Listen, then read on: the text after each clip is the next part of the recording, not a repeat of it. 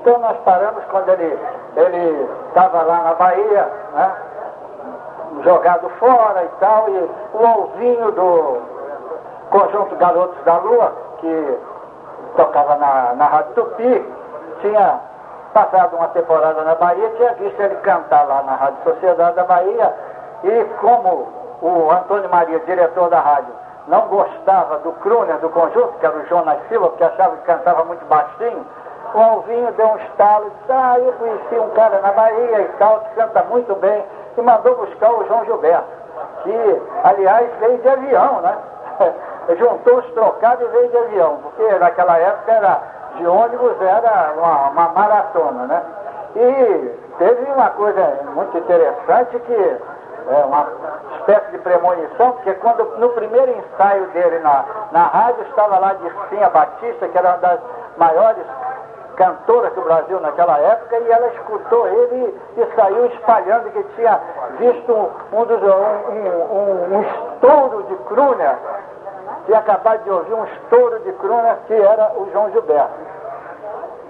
Então é, ele meteu os pés pelas mãos, e como sempre eu contei aqui, então foi convidado a se retirar do conjunto, mas continuou morando lá na casa do, do pessoal do, do, conjunto, até que o Lúcio Alves convidou para ir morar com ele, né? Então ele foi morar com o Lúcio Alves, mas acabou se indispondo, porque o Lúcio Alves foi convidado para fazer um, um jingle na, na Rádio Nacional, cantando, e não aceitou. Não achou que aquilo não era para o status dele, né? O Lúcio Alves gravar jingle.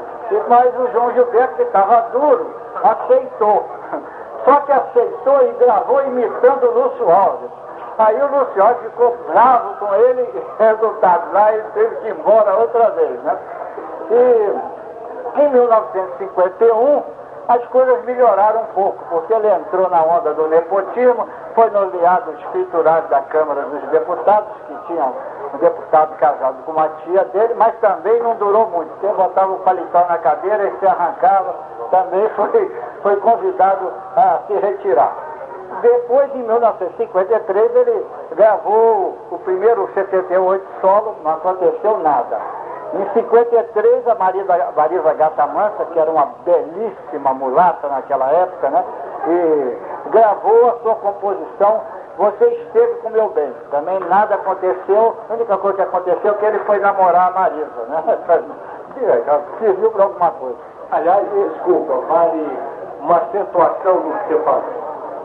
O João Gilberto, naquele cara de boi manso dele, era extremamente convincente.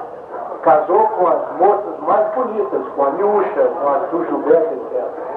E convencia o a morar na casa dessas pessoas de graça até que a pessoa não aguentava mais e acabava de Namorou-se Silvinha Pérez também, que era muito bonitinha. Ele, ele era sedutor, realmente. Ninguém resistia a uma conversa calma, mansa, mas cheia de subterfúgio do João Gilberto. A ponto de quando o pessoal ia despejar de casa, que não aguentava mais, dormia no sofá, comia, usava a roupa do, do amigo e tal, o camarada acabava chorando de dó dele, segurava mais um mês até fazer. É, ninguém conseguia ter raiva dele, não. Bom, aí nessa época, em 1953, ele começou a dançar ali pela parte boêmia do Rio, que era lá onde se encontravam os compositores, essa coisa toda, né? Sempre pegando uma boca livre aqui, outra boca livre ali e tal. E nessa época ele conheceu Geraldo Pereira, que depois ele, ele gravou Bolinha de Papel, gravou Força Baiana, conheceu também o Assis Valente, que era é, um dos maiores compositores brasileiros, autor do que é considerado o hino do Natal brasileiro, né? Anoiteceu, o sino gemeu, autor de Camisa Listrada, e o, o o Assis Valente era protético, né? Aí o João Gilberto não perdeu tempo, já aproveitou para botar umas pontes no dente, de graça com, a, o Assis Valente, né? Então, ele não perdia uma oportunidade. E naquela época começou a dar canja, principalmente na, na boate do, do Plaza, do Hotel Plaza, Ele ia lá assistir o Johnny Alves, quando o Johnny Alves parava, ele entrava e, e dava umas canas, mas ninguém prestava muita atenção nele. E dali, então, ele acabou ficando numa situação muito difícil, inclusive financeira, foi quando ele foi parar em Porto Alegre. Mas isso é uma história para a semana que vem. Mas isso de que ano? Desculpa, perdão, desculpa. 1953. 1953.